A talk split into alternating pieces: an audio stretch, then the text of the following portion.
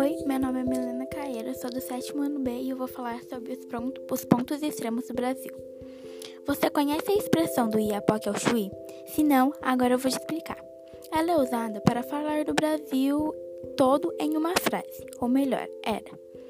Você se pergunta, mas o que é o Iapoque? O Iapoque foi conhecido como o extremo norte do Brasil, que fica no Amapá mas em 1998 foi realmente comprovado que o Oiapoque não era o extremo norte brasileiro.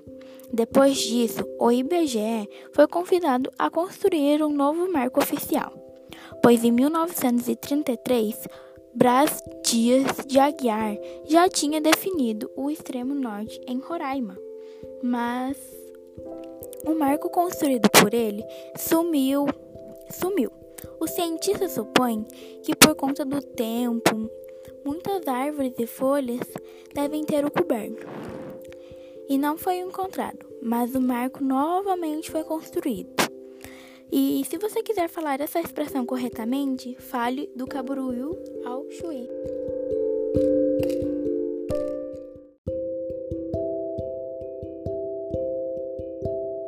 No Brasil, existem quatro pontos extremos: o Arroio Chuí, Monte Caburuí, Ponta dos Seixas e nascente do Rio Moa.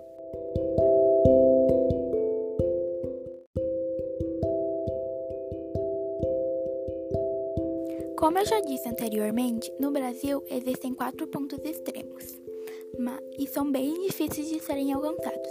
Mas, como nem tudo é impossível, um homem de 52 anos, chamado Leonardo César Osório Meireles, visitou os quatro pontos extremos no Brasil.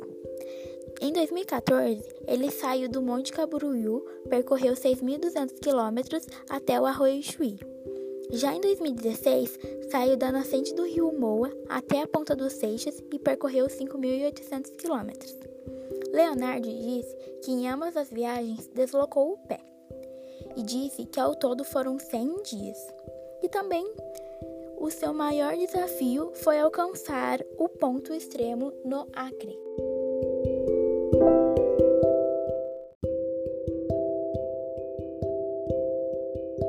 E isso foi tudo. Muito obrigada. Tchau!